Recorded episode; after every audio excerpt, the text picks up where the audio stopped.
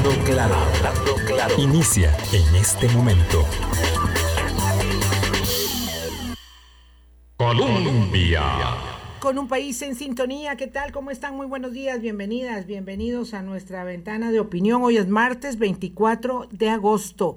Gracias por hacer parte de nuestro Hablando Claro. Conversamos con don Eduardo Ulibarri ponemos un poco el foco en la actualidad internacional, pero bueno, sin dejar de mencionar algunos asuntos que son locales, que por supuesto porque están aquí en el ajo de la cuestión cotidiana nos interesan muchísimo, nos afectan de una manera u otra y ello mm, pone eh, punto inicial en el tema de la convención del PAC, porque no será hasta el jueves que sabremos, como ya se ha difundido ampliamente en noticias, mm, cuando eh, quién será la persona eh, que se confirme como ganadora del proceso convencional en casa, en familia, que hicieron en el Partido Acción Ciudadana. Esta es eh, una convención realmente eh, limitada, circunscrita a no sé si el núcleo duro, don Eduardo Olivario, usted me dirá, el núcleo duro del Partido Acción Ciudadana, con un aguacero descomunal también, igual que le pasó al Partido Unidad Social Cristiana después de, de mediodía, pero con muchos menos votos eh, de los que esa organización logró llegar, con una además diferencia contundente que obtuvo doña Linet Saborío en su, en su momento y que no daba pie a ninguna elucubración, de modo que aunque doraron muchísimo contando los votos no había ninguna mm, discusión. Aquí se trata de pocos. Don Eduardo, ¿qué tal? ¿Cómo está? Qué gusto volverlo a ver. Muy bien, un gusto, sí. Había estado ya unas cuantas semanas fuera de, este micrófono. Pero qué dicha, qué dicha que ya está con nosotros de nuevo. Eh, es una convención muy pequeñita, digamos, extremadamente pequeña.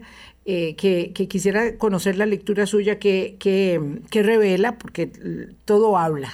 Sí, era una, eh, o sea, la convención era abierta, lo cual quiere decir que cualquier persona con cédula podía votar. O sea, en ese sentido no tenía ninguna diferencia respecto a las deliberación y la unidad solo que el número de votantes fue sumamente reducido, todavía no se conoce la cifra precisa, pero pareciera que hasta alrededor de los 15 mil, lo cual realmente es muy, muy pequeño, ¿verdad? Entonces, si fue el núcleo duro o no, eh, pues es una elucubración, yo presumo que sí, pero que también alguna gente que tal vez tenía simpatías por uno u otro candidato o candidata, decidió participar aunque no fuera del PACO, no se sintiera plenamente identificado con ese partido, igual que ocurrió con la Convención de Liberación y la de, y la de Unidad. Ahora, el número tan pequeño de votantes yo creo que uno lo puede ver de, distintas maneras. Una es como decir, bueno, eh, representa esto eh, las simpatías que existen por el PAC.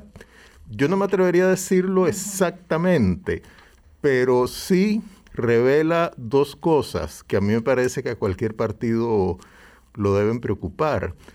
Primero, la capacidad de movilización de sus simpatizantes. Que siempre ha sido un problema para el Siempre ha sido un problema para el PAC. El PAC es un partido que tiene una huella territorial relativamente reducida o débil, se concentra mucho en el área central del país y es un tipo de votante que normalmente se moviliza por sí mismo, lo cual pues sin duda es una ventaja. Pero digamos, esa huella relativamente reducida, sobre todo en relación con la que tiene Liberación Nacional y un poco menos en relación con la del PUSC, em, sumada a la pues la que pareciera ser una capacidad reducida también de movilización de sus votantes o de los votantes que le son afines, sí creo que es una señal, eh, digamos, preocupante, o por lo menos que debería preocupar a los dirigentes del PAC. Y la otra que a mí me parece también como muy sintomática y que de nuevo habla de los problemas de organización interna, es que tarden tanto en contar un número reducido de votos. Este no es un país tan grande como para que tarden días en llegar las urnas o los votos físicos a la sede del PAC, yo creo que perfectamente ese conteo ya podría estar listo hoy, martes. Pero bueno, han anunciado que a más tardar el jueves, eso podría decir o querer decir que puede ser el miércoles, pero en todo caso es mucho tiempo para tan pocos votos y además eso genera siempre suspicacias, rumores, incluso denuncias un poco imprudentes como las que hizo la diputada Paola Vega, afín a la tendencia de Wilmer Ramos, que como sabemos va de segundo en el conteo que se ha dado a conocer hasta ahora. Sí, al PAC le cuesta tanto, tanto le resulta eh, cuesta arriba el ejercicio de la comunicación asertiva. Entonces, esto pasó desde el domingo, porque desde ese momento ya la diputada Vega estaba con ánimo de, de gresca, ¿verdad? Era así, es, es que es como, como ponerse de frente a ver, aquí estoy yo, ¿quién, quiere pelear conmigo, verdad? Porque yo sí quiero pelear con el que se me ponga por delante. Esa es la realidad, ese es el, el estilo eh, muy particular, muy peculiar de la legisladora, y ella ya estaba haciendo, em, digamos, eh, no abiertamente, pero sí estaba haciendo elaboraciones respecto de lo que después don Welmer Ramos diría eh, eran inconsistencias. Y claro, de la inconsistencia al fraude hay este, verbalmente nada de camino respecto de lo que se va dejando eh, deslizar y por eso parece que eh, decidieron las autoridades del partido cortar por lo sano y empezar con el, con el conteo uno a uno, ¿verdad? Para que estuvieran ahí los delegados de ambas Em, representaciones. Lo que sí es cierto es que una diferencia de 400 votos en una votación tan pequeñita, don Eduardo, nos dice que eh, la probabilidad de que Carolina Hidalgo sea la candidata del PAC es altísima. Eso, eso creo yo. Bueno, y es una diferencia de 400 votos, según tengo entendido, si mal no recuerdo, ya como con el 72% del total eh, contado. O sea, quiere decir que lo que quedaría sería alrededor de un 28% y no conozco como la distribución territorial de las simpatías, qué sé yo, por ejemplo, si Guanacaste se inclinó más por Huelme Ramos que por Carolina Hidalgo, Heredia más por Carolina Hidalgo que por Huelme Ramos, pero en todo caso, sí, en una votación pequeña como la del PAC, 400 y tantos votos con solo que resten de de contarse, no sé, serán unos 3.000 aproximadamente o 4.000 votos, pues es una diferencia, digamos, de alrededor del 10%, lo cual no es nada desdeñable. Sí, sí no va a pasar como ayer lo, lo recordábamos, eh, como en la convención de Luis Guillermo Solís con Juan Carlos Mendoza, que fueron ciento y pico de votos y eso sí fue muy reñido. Muy, concentrados en muy pocas mesas, ¿verdad? Lo cual sí daba pie como para pensar en inconsistencias. exacto. Y ahí se mantuvo la calma, se mantuvieron los ánimos este, aquietados, ¿verdad? Eh, ahora sí hay un ambiente un poco eh, complicado. Yo creo eh, que además resulta ser muy complejo para la propia bancada porque tienen a los candidatos ahí mismo instalados. Bueno, eso es una incertidumbre que va a durar poco. Y en todo caso yo sí creo que fue una decisión acertada de los dirigentes del PAC eh, no seguir con simplemente sumar los eh, resultados que les mandaban de las respectivas mesas y proceder al conteo manual. Es una cosa relativamente sencilla.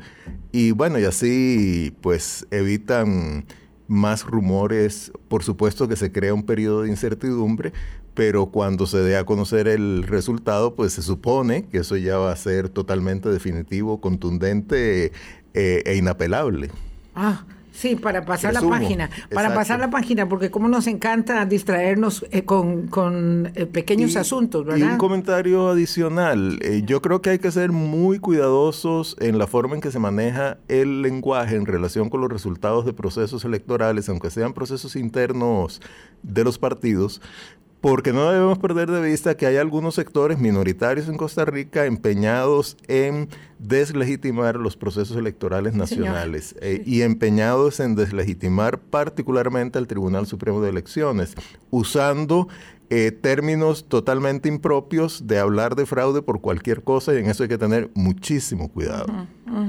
Quisiera agregar otro, otro asunto, además, don Eduardo, que, que ayer vimos eh, someramente, es que eh, además tenemos solo tres partidos políticos que hacen procesos convencionales internos, que ponen a disposición del electorado todo, ¿verdad? Porque ahora las convenciones, por suerte, todas son abiertas, aunque a algunos partidos les guste más o menos, pero los tres partidos tuvieron convenciones abiertas que brindan esa posibilidad eh, probablemente como tenemos eso nosotros tan asentado en la cultura política, ¿verdad? Nuestra, le damos poca importancia.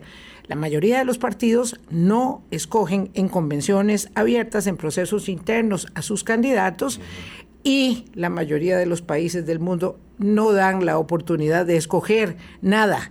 Eh, por, lo, por el contrario, nuestros vecinos restringen la posibilidad de escoger libremente y este es, este es un privilegio. Sin duda, sin duda, es un privilegio, yo diría, desde el punto de vista de los procesos internos de los partidos que deciden hacer convenciones abiertas, porque nada los obliga, ¿verdad? Eso también hay que tomarlo en cuenta. Los partidos que deciden no hacerla tienen el pleno derecho de actuar de esa manera, pero en todo caso, el hecho de que existan convenciones abiertas con todas las garantías eh, en tres partidos, yo diría que por lo menos desde el punto de vista organizativo son los más importantes del país.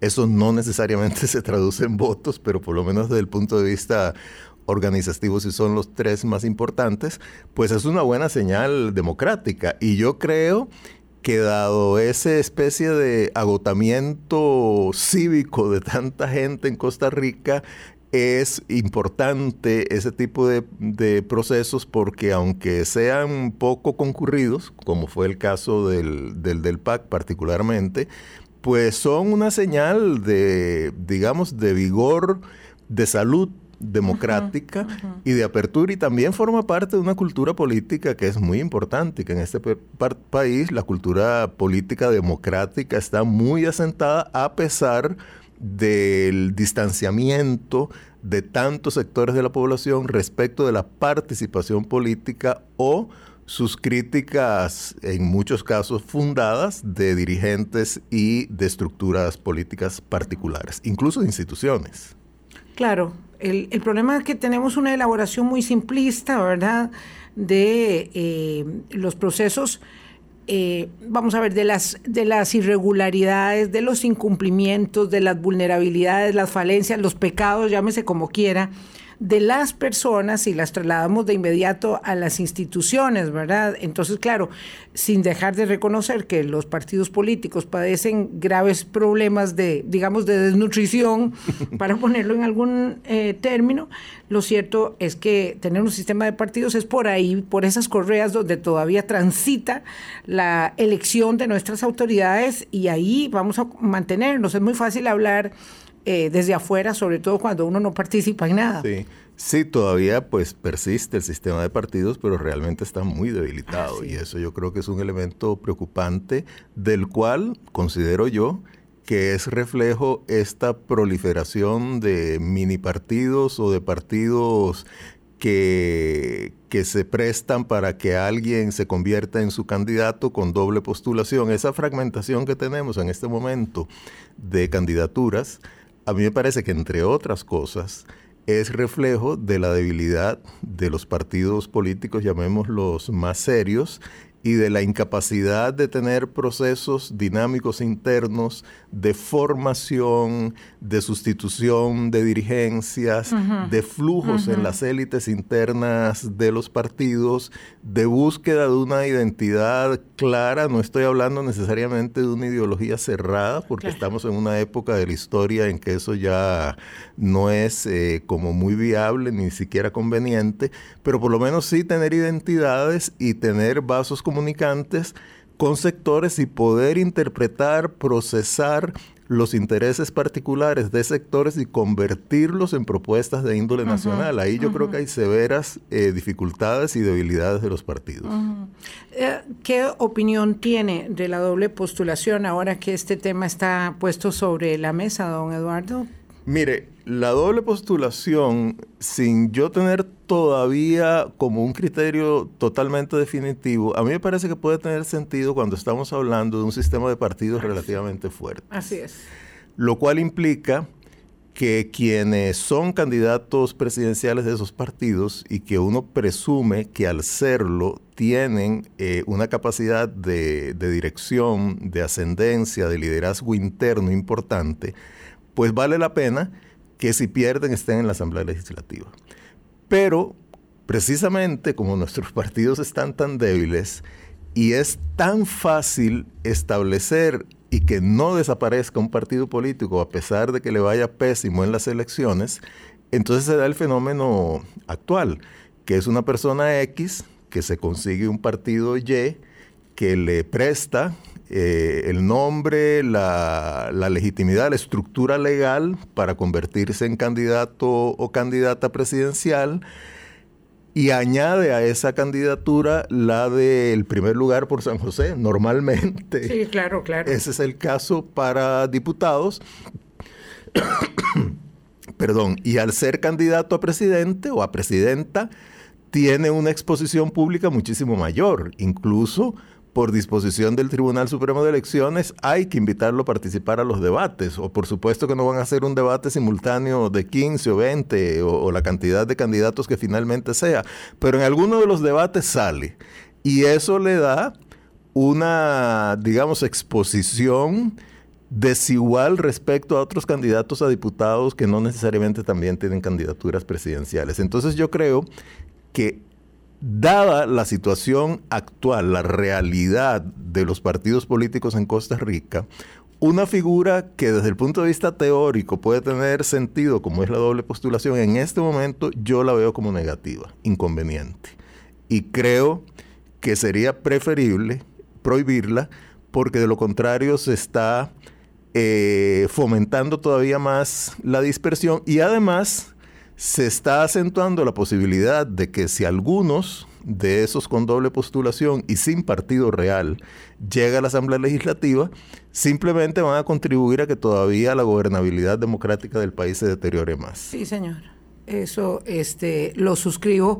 Eh, sobre todo, sí, no se vale tener eh, solo lo que a ojos vista de algunos es conveniente del sistema parlamentario y no todo lo demás. Y, no, y, solamente apropio digamos eh, el postre verdad y no la rigurosidad del ejercicio que implica un modelo diferente porque aquí tenemos esta este este híbrido de doble postulación que se permitió que quedó que no fue expresamente prohibido en la reforma electoral del 2009 verdad que no fue expresamente prohibido y que mm, yo sí eh, creo, como dice usted, don Eduardo, que resulta, mm, eh, digamos, desigual en la cancha de la, de la, del proceso electoral que haya personas que utilizan la nominación presidencial pero cuyo objetivo realmente es llegar a la Asamblea Legislativa y lo cual también desmotiva la, digamos, organización, la elaboración, la creación de agrupaciones que sean, digamos, con interés de movilización hacia el Congreso. Exacto, es que esto es muy interesante. En este caso son candidaturas volátiles, se, acaba la candidatura y, se acabó esa propuesta política, aunque siga el nombre del partido, porque hemos visto partidos en los cuales la índole de los candidatos que se presentan por ellos es muy variable entre una, una elección y otra. Y además esa proliferación de candidaturas, porque yo estoy seguro de que si no hubiera la posibilidad de doble postulación, no tendríamos tantos candidatos presidenciales. Exactamente. Bueno, esa eh, proliferación de candidaturas añade, creo yo, al desconcierto ciudadano, a la confusión y por ende también a una menor disposición o por lo menos a un menor entusiasmo por participar electoralmente. Yo creo que eso es inconveniente. Consta, en última instancia, y esto es una simple hipótesis y la política nuestra es tan fluida que cualquier hipótesis que uno plantea eh, pues es eh, imposible de, aferrarse a ella. Yo creo que esta dispersión en última instancia puede beneficiar a los candidatos de partidos más fuertes, porque ante la confusión de definir entre cuatro opciones que se llaman liberales o libertarias o como sea, eh, entonces mejor me inclino por otra que yo por lo menos tenga una cierta idea de, de qué se trata, ¿verdad? Y entonces puede ser, puede ser un factor que más bien beneficia a los candidatos de los partidos más fuertes y con mayor identidad, llamémosla de marca, porque eso también es muy importante. En lo que está diciendo. Esto va en, eh, no en la misma línea que una persona, un buen amigo aquí, me señala, eh, dice, la doble postulación solo permite llegar a la Asamblea Legislativa al candidato que logra los votos suficientes para ser diputado, no a todos, de manera que al final solo llegarán los que merecen, más bien debería ser obligatoria, pero no lo veo en esta ecuación, eh, digo, mm, sé que lo que quiere decir finalmente es que yo lo voy a traducir así, que don Rolando Araya merece ser diputado, este, merece ser diputado. Bueno, y si Rolando Araya sacara los votos, obviamente va a ser diputado. Dentro del ordenamiento jurídico nuestro lo será. Pero fíjese que don Rolando Araya se convierte en candidato presidencial eh, de, un partido, con el cual no tenía nada que ver de una manera muy casuística, ¿verdad? Simplemente, bueno, no llegan él y José María Figueres a un arreglo en cuanto a qué tipo de oferta podían negociar. Él decide irse de liberación y apareció un partido por ahí y simplemente se montó en esa estructura, en ese taxi y habrá que ver si llega o no llega al destino al que él quisiera llegar. Es, es posible que sí, no lo dudaría, pero eso no quiere decir que sea legítima la doble postulación, ni, y bueno, y por supuesto que hacerlo obligatoria sería, desde mi punto de vista, absolutamente antidemocrático, ¿verdad? Porque una cosa es que no esté prohibida y otra cosa es que sea obligatoria, ¿verdad? Lo cual sería como contra natura en un sistema presidencialista como el nuestro, ¿verdad? Yo, yo creo que es eso, eh, tenemos que tener claro que cuál es el sistema que tenemos y cómo eh, prohijamos el fortalecimiento de las agrupaciones políticas, deberíamos trabajar en ello si queremos mantener y preservar nuestra democracia y a propósito de 200 años de independencia y más de 100 de democracia, eso debería ser este, un motivo de debate y deliberación. Eh, y otro tema diferente es que don Rolando Araya no merezca haber recibido una, mm, digamos, una nominación eh, como diputado a partir de los votos que logró en la convención. Es eso harina de otro costal, porque yo creo que sí merecía, creo que sí merecía ese reconocimiento, pero eso es un problema que tiene el Partido de Liberación Nacional ahora. Lo otro que estamos hablando es la doble postulación. Pero fíjese que esta, esta situación o esta coyuntura de don Rolando Araya y la, la imposibilidad de llegar a una negociación entre él y José María Figueres, en gran medida, es resultado de decisiones estructurales dentro del Partido de Liberación Nacional. La Asamblea del Partido de Liberación Nacional decidió despojar al candidato a la presidencia de la potestad de seleccionar a los cuatro primeros lugares por San José. y, lo y, lo dejó atado. Claro. Entonces, claro, eso le quita un margen de negociación que antes tenía. Claro, porque ya tiene la negociación hecha de previo con Antonio Álvarez de Santi y ya no puede negociar con don Rolando. Bueno, sí, uno, ya uno, lo puede, eh, digamos, eh, dirigir hacia determinadas personas, y es cierto, y probablemente Antonio Álvarez y don José María Figueres controlan la Asamblea de Liberación Nacional, pero ellos no pueden decir, le damos a Rolando Araya, sí, decirlo y negociarlo el segundo lugar por San José, por ejemplo, porque no tienen ninguna garantía de que así sea. Antes, eh, un candidato presidencial del Partido Liberación Nacional, pues tenía la potestad, creo, si mal no recuerdo, de escoger los cuatro primeros Primero cinco, después los redujeron a cuatro. A cuatro, sí. exacto. Y luego ahora quedó en uno. Y ahora quedó en uno. Vino la municipalización del partido. Eh, y estimulada en cierta medida por el propio candidato actual de Liberación Nacional, que es don José María Figueres, ¿verdad? Porque esa municipalización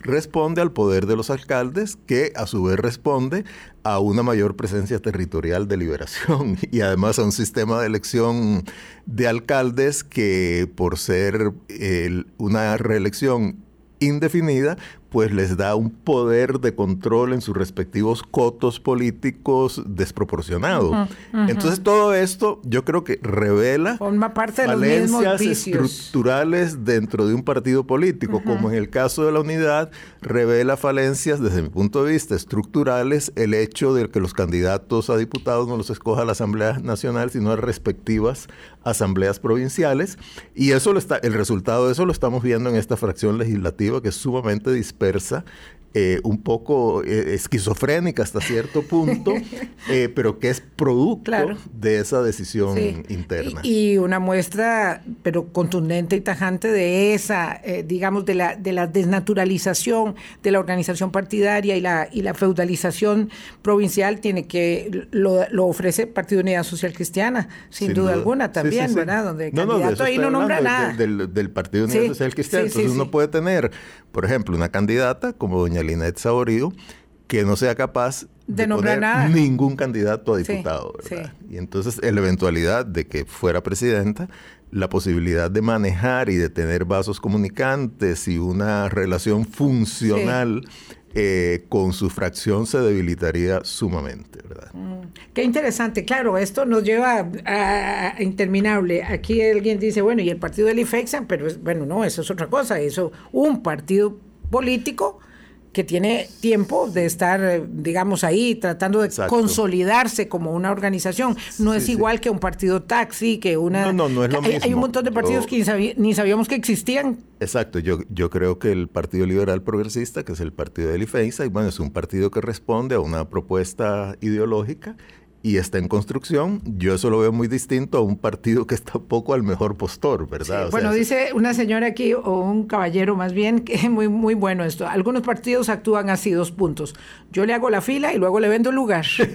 sí, claro. Como Gavilán, más o menos. Bueno, y, es una muy buena... eso también nos lleva a otro tema que a mí me parece que es importante revisar en, en Costa Rica, que es el tema de, lo, de los mecanismos de representación ciudadana en este sentido, eh, respecto a los partidos, sin hablar en este momento de las candidaturas a diputados, etcétera, que eso es un tema que a mí me parece también trascendental, pero aquí es relativamente fácil fundar un partido político y es sumamente difícil que ese partido político desaparezca. Entonces, si uno ve la lista de partidos políticos nacionales que tiene el Tribunal Supremo de Elecciones, son más de 20. Eh, en otros países, un partido político, si no pasa un determinado umbral de votos en una elección, desaparece y tiene que volverse a formar. Entonces, eso hasta cierto punto, eh, digamos, consolida las estructuras de representación ciudadana que puedan contribuir a la gobernabilidad democrática de un país y no las dispersa tanto como es el caso nuestro. Entonces, a mí me parece que sería conveniente eh, examinar aquí los requisitos para formar un partido político, los votos necesarios o el porcentaje de votos para que ese partido político se mantenga. Y cuáles serían los procedimientos de no alcanzar esa votación mínima para mantenerse, para que tenga que desaparecer y luego reconfigurarse. Eso aquí es muy difícil, es muy sencillo establecer un partido político, hay formalidades, pero, pero es relativamente sencillo y eso contribuye muchísimo a la dispersión. Yo recuerdo una vez haberlo oído decir al expresidente uruguayo eh, Sanguinetti, que un sistema de representación no podría eh, aspirar a ser como una especie de tomografía del cuerpo político, o sea, de, darle representación a cada los uno de los órganos, que había que consolidar sistemas dentro de esa organicidad de la política, en este caso partidista, y yo coincido con esa, con esa apreciación, sin que esto quiera decir negarle la posibilidad a nuevos sectores de establecer mecanismos de representación política, en este caso partidos, porque eso tiene que existir, si no la democracia se anquilosa, ¿verdad? Y eso también es muy peligroso. Qué interesante, qué interesante. Ya nos fuimos media hora con este tema de introducción. Imagínense ustedes, ya vamos a hablar un poco más, eh, bueno, vamos a hablar mucho eh, de este asunto. Juan José Echeverría, mi querido amigo, dice, hace tiempo estamos hablando de cambiar las cosas y no cambiamos nada. Entrémosle cómo nos cuesta cambiar el statu quo del sistema mm, político. del sistema electoral. Del sistema electoral. los intereses son muy grandes.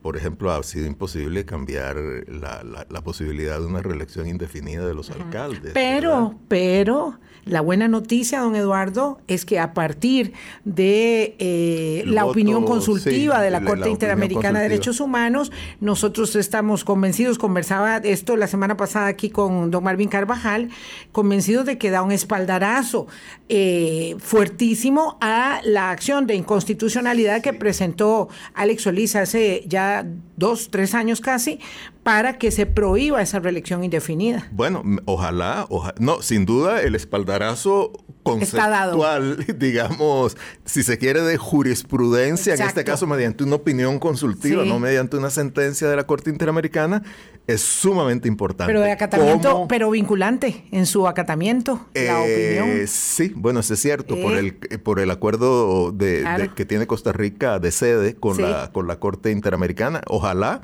ojalá eso tenga un impacto directo eh, en, la, en la resolución de, ese, de esa eh, acción de inconstitucionalidad. Vea que empezamos hablando de la poca gente que fue a la convención del PAC y vamos aquí terminando esta primera media hora convencidos de que de verdad tenemos que hacer muchos cambios porque nosotros no podemos mantener un sistema de partidos venido a menos, desnutrición, con desnutrición severa si no cambiamos nada, si pretendemos que la gente se entusiasme porque sí hay que tenerle adhesión a la democracia si se siente que esa eh, institucionalidad de soporte no va dando respaldo, respuesta, y que lo que tenemos una fragmentación cada vez mayúscula, donde a lo interno de las mismas agrupaciones también se están cerruchando el piso. Aquí alguien que sabe dice que el PAC no ha terminado el proceso interno, porque aunque hizo asambleas cantonales eh, y otras, no ha terminado la de, la de las asambleas provinciales, la, conformación de la Asamblea Nacional. y que ahí hay una gran parte de la pugna entre eh, don Welmer y doña Marcia versus la gente de Carolina. no, don ah, Welmer y doña Marcia. Ah, de un lado. peleando contra doña Carolina para ver cómo cómo logran establecer, porque eso debieron haberlo hecho antes de la, de la, de la convención y no pudieron, y ahora dice que eso está jugando de manera determinante, porque siempre entonces ¿verdad? A falta de una reglamentación solvente y sólida, estamos jugando chapitas eh, en las mismas agrupaciones, ¿verdad? Sí, bueno, yo diría que, que, la pugna por los controles de las asambleas no es precisamente chapitas, porque ahí depende mucho quiénes van a ser candidatos Son los refrescos, no las, no las tapitas. Son los refrescos. Yo tengo entendido que en el PAC eh, quien quede de candidato o candidata tiene la potestad de definir quiénes ocupan los primeros lugares en las siete papeletas provinciales. Sí, es un gran poder. Lo cual le da un poder enorme, enorme. Entonces ahí, lo, y me parece lógico y hasta conveniente que así sea, ¿verdad? Por las razones que ya hablamos en contraposición a lo que sucedió en Liberación Nacional o en la unidad. Pero claro que eso hace que la lucha por la candidatura no solo tenga la connotación de yo candidato o candidata presidencial, sino yo que por esa razón de ser candidato o candidata tengo un poder de influencia sobre la próxima eh, papeleta de diputados que vamos a presentar al electorado. Esta persona que escribe de verdad conoce lo que está pasando ahí adentro y dice, a partir de la convención es casi definitivo que la realidad va a ser que es en las asambleas eh, provinciales, que será en las asambleas provinciales donde se va a jugar la solidez eh, inmediata del partido. Mm, y bueno, ahí está, digamos, este, eh, la necesidad de, de fortalecer las estructuras. Vamos a una pausa. 8.33. Hablando claro. Colombia. Con un país en sintonía, 836. Estos asuntos de la política eh, que, nos, que nos atañen tanto, pues obviamente eh, nos apasionan. Eh, y seguiremos hablando de ello en la, en la coyuntura de este, de este proceso electoral, por supuesto sobre todo de la doble postulación, de la, elección indefinida, en fin, hay que arreglar tanto listas para tener candidatos eh, con nombre donde uno pueda, no listas cerradas, este, es una aspiración para cambiar la elección de los diputados. Pero yo quería una mirada de actualización, don Eduardo, también, y eso fue lo que propusimos a nuestros eh, seguidores en redes eh, sobre el, conflicto en Afganistán. Alguien decía, qué cansado oír hablar de eso. qué, qué duro, ¿verdad? Cuando la indiferencia marca tanto eh, el devenir de la circunstancia, eh, digamos, de la aldea global en la que nos desempeñamos y tal vez eso nos impide aquilatar mucho lo que tenemos. Esta, esta situación de, los, de las evacuaciones mm, que no terminan, ¿verdad? Tratando de sacar la gente en este estado de caos que, reina. Eh, ¿cómo, lo lee, don Eduardo, en este, en este punto después de todo lo que ha pasado estos días? Mire, bueno, las, las lecturas obviamente se pueden referir a muchos temas. Eh, para mí el más importante, más directo, más obvio, es el tema del impacto humano. Estamos aquí ante decenas de miles de personas, algunos, eh, digamos, extranjeros que estaban ahí, sobre todo estadounidenses, ya sea personal militar o de apoyo, contratistas, etcétera. Esos estaban cumpliendo un rol determinado. Pero otro eh, número más significativo es el de población afgana, o sea, afganos que por distintas razones se sienten amenazados y probablemente esas razones son muy poderosas, ya sea porque servían de intérpretes, porque trabajaban en las respectivas embajadas, en agencias de cooperación internacional, etc. Y es gente que está ahí aglomerada en el aeropuerto de Kabul porque la logística de esa evacuación, que nunca nadie supongo que pensó que podría ser muy fácil, pero precisamente por su dificultad debió haber sido algo eh, establecido, planeado, definido con mucha mayor antelación y ejecutado de una forma eh, más eh, previsora. Sin embargo, por la naturaleza del colapso del régimen de Kabul, que, que fue tan súbito que era inesperado, eh, bueno, entonces la, evacuación se volvió en uno de los tantos problemas. Eh, recordemos esa imagen sobrecogedora de, de, algunas personas colgadas del tren de aterrizaje de un avión que sigue y se caen y mueren. Eso realmente es conmovedor. Y bueno, y más allá de evacuación o no evacuación, pues está qué va a pasar con la población afgana. Eso todavía es un gran signo de interrogación. ¿Cuál va a ser, digamos, la índole de régimen que se va a establecer ahí? Eh, si va a ser tan dogmático, tan inhumano como el régimen de los talibanes que más o menos se desarrolló entre el año 96 y el 2001, cuando Estados Unidos intervino militarmente junto con unos aliados, o si tendrá no, no solo un rostro, porque el rostro no se lo puede maquillar, sino una operatividad más eh, respetuosa de los derechos individuales y sobre todo en este caso los derechos de las mujeres, que en la primera ronda de los talibanes en, Afganistán fueron las más eh, afectadas por las limitaciones a libertades y a derechos básicos, como puede ser la educación o el derecho al trabajo, ¿verdad?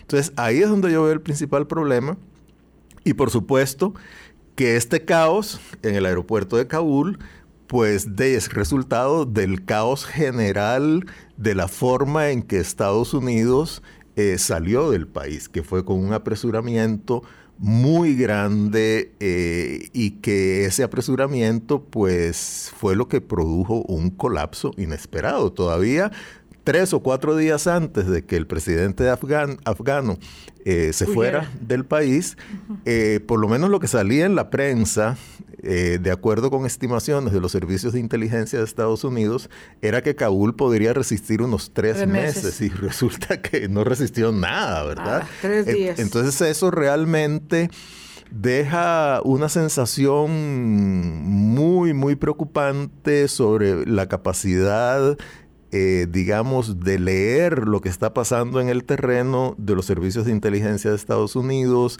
la forma en que objetivos de política interna, bueno, cumplir con una propuesta o una oferta que yo hice en la campaña de una manera apresurada eh, afectó ese proceso.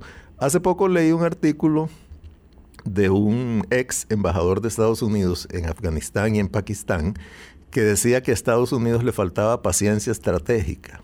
Y yo creo que en este caso es así, o sea, paciencia estratégica es decir, bueno, yo puse, que nunca debieron haberlo puesto, eh, digamos, en el caso de, de Donald Trump, por un acuerdo con los talibanes, la fecha establecida para que las tropas de Estados Unidos salieran de Afganistán era el primero de mayo de este año.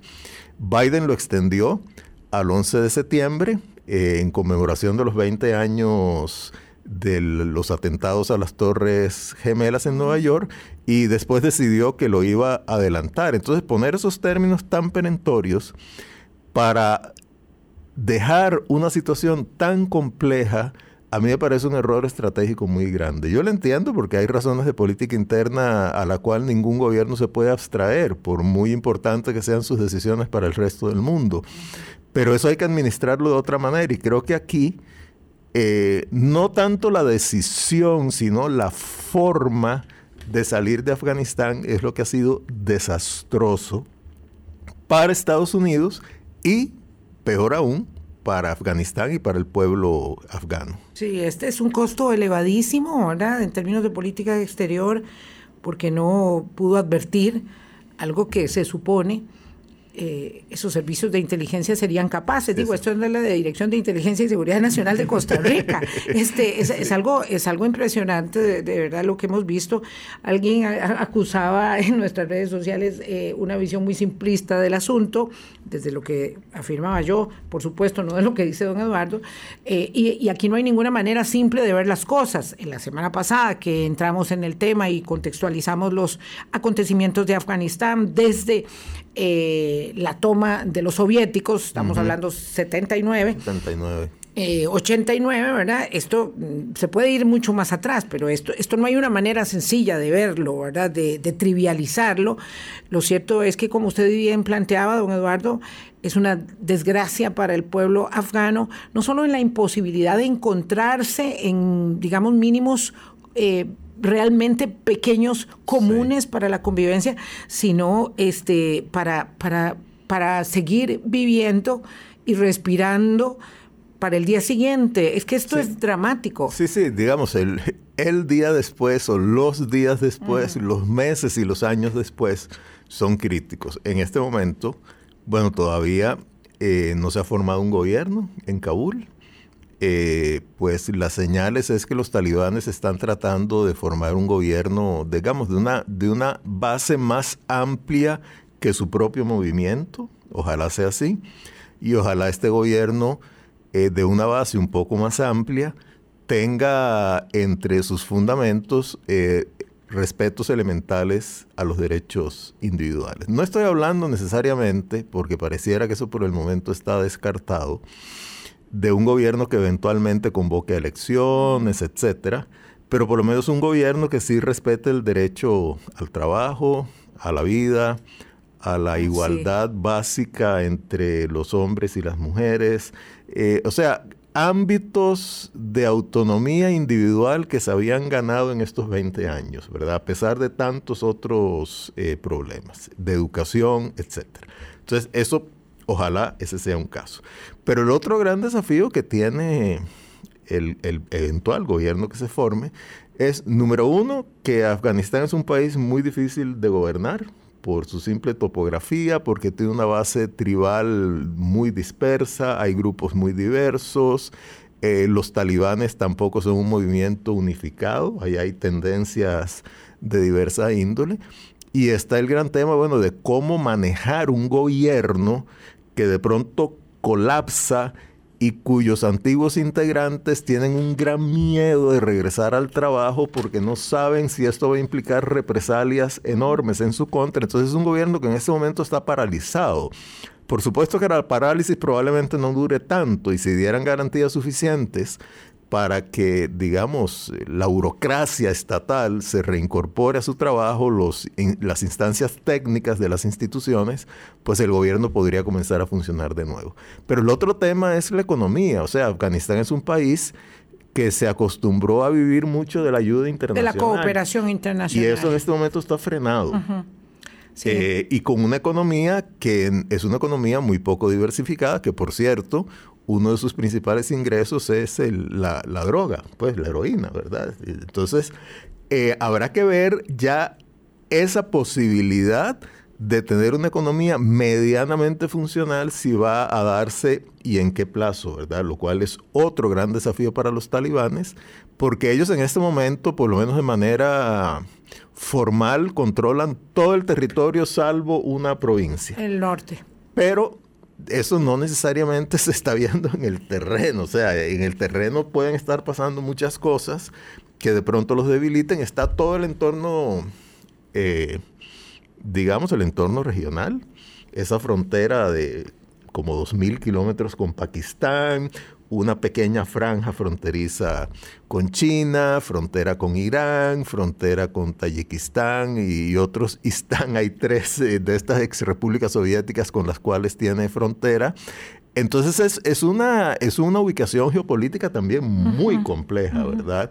Que puede hacer que, que de pronto eh, su presencia ahí y la falta de control territorial sobre suficientemente fuerte genere que incluso a pesar de los talibanes se desarrollen y tengan ahí abrigo una serie de movimientos terroristas, eh, sobre todo de factura islámica, que pongan en riesgo eh, los países musulmanes eh, más moderados o por lo menos con gobiernos que no responden a estos movimientos terroristas que rodean Afganistán. Permítame, don Eduardo, hacer una pausa. 8.48, regresamos. Hablando claro. Hablando claro. Colombia. Con un país en sintonía 850 es un es un pincelazo mm, mm, bien limitado el que podemos este, abarcar porque estábamos hablando también del tema local, don Eduardo. Eh, no hay una no hay una buena previsión, no hay una buena este un buen horizonte de ninguna manera no solamente por este estropicio tan grande que vemos ahora en la salida de, Afganistán, digo, para el pueblo afgano, eh, el tema de las mujeres es sobrecogedor, realmente da pavor, pero en otras oportunidades tampoco fue posible, cada vez que alguien entra y sale de ahí, eso, eso queda peor y ellos no pueden encontrarse en una solución de mínimos. Es muy difícil porque es un país muy fragmentado en todo sentido, fragmentado, digamos, territorialmente, eso es importante, o sea, el territorio marca mucho la, viabilidad de un, de un país, fragmentado tribalmente, fragmentado étnicamente, y fragmentado hasta cierto punto también desde un punto de vista religioso, porque, o sea, uno puede decir yo soy musulmán, pero hay muchas formas de abordar el islamismo y hay formas muy extremas, hay formas menos extremas, también hay corrientes de interpretación del Islam y de cuáles son las interpretaciones correctas del Corán, etcétera, que inciden en la política. Y bueno, el Islam es una religión que todavía no ha terminado de hacer esa separación entre, digamos, lo estrictamente religioso, lo sobrenatural y la política. Estado, religión, eh, organización, pueblo partido. exacto. Y luego también eh, hay una, una, un entorno regional muy, muy complejo. Entonces, gobernar un país de esa índole es muy difícil y la historia de Afganistán así lo, lo demuestra. Incluso la historia de intervenciones externas, comenzando por los británicos que estuvieron como 80 años y tuvieron que salir en el 1919 después de una tremenda derrota militar, luego los soviéticos entre el 79 y el 89 y después la intervención de Estados Unidos y sus aliados de la OTAN del 2001 al 2021. Eh, leí hace poco a alguien que dijo, eh, no me acuerdo el nombre, pero bueno, la frase no es mía, ¿verdad? Pero me pareció muy importante, que Estados Unidos en realidad no perdió la guerra, sino que perdió la paz. O sea, que, que fueron incapaces por razones muy diversas, algunas creo que son responsabilidad de ellos y de la forma en que abordaron esa intervención, otras fueron responsabilidad de la naturaleza de ese país, no lograron construir una entidad nacional suficientemente viable, legítima, reconocida por la población, que pudiera convertirse por lo menos en una opción aceptable para la mayoría de los afganos como gobierno. Eh, hubo una enorme corrupción, una gran, un gran distanciamiento de las élites con respecto al resto de la población. Parece que en algunas ocasiones a los militares ni siquiera les pagaban, por supuesto que no a los generales, sino a los soldados rasos. Claro, por eso desertaban tanto. Entonces desertaban de una manera eh, casi que automática y todo esto, a pesar de que hubo avances eh, desde el punto de vista social, económico, en derechos individuales, eh, sin embargo, pues eh, no, no fue suficiente como para, digamos, no garantizar, sino por lo menos facilitar, aunque fuera una salida ordenada y un gobierno que quedara ahí después ya de negociaciones internas y no que colapsara el gobierno y después empecemos a negociar a ver qué pasa, ¿verdad? Lo cual es muy, muy, muy inconveniente. Estados Unidos pasará página y seguirá adelante con todo lo que internamente pueda hacer este proceso de recriminaciones y reparto de culpas. Claro, claro. No, no, hay, digamos... internamente y externamente, porque también, digamos, la posición de Estados Unidos como, como un aliado confiable ha quedado un poco chamuscada, ¿verdad? Claro que de Estados Unidos estuvo 20 años ahí, lo cual quiere decir que tuvo un horizonte de compromiso por las razones que fueran, no todas necesariamente legítimas ni bien intencionadas, pero estuvo 20 años. Y de pronto sale y colapsa eso, lo cual quiere decir que sí fue, digamos, sí mantuvo una alianza, mantuvo su, su, respeto de esa alianza, pero no supo cómo salir de ella. Y ahí es donde se genera gran desconfianza en cuanto a su capacidad como aliado. Y bueno, y como una potencia que sigue, tal vez no sea la potencia tan hegemónica como fue en los años 90, pero sí es una potencia indispensable una potencia indispensable. Ahí nos vamos a quedar, porque esto es una noticia en desarrollo y a la administración Biden le falta mucho tiempo, no solamente en el horizonte de las elecciones de medio periodo, sino eh, en general para, para reconducirse después de este semejante golpe en términos de, política exterior. Eh, bueno, Lástima, hasta ahí llegamos, fue muy poquito, pero le agradezco muchísimo, don Eduardo, y ojalá nos veamos en el próximo mes. Espero. Eso, eso sí, espero yo también. Que la pasen muy bien, cuídense mucho. Hasta mañana. Muchas gracias. Hablando claro, hablando claro.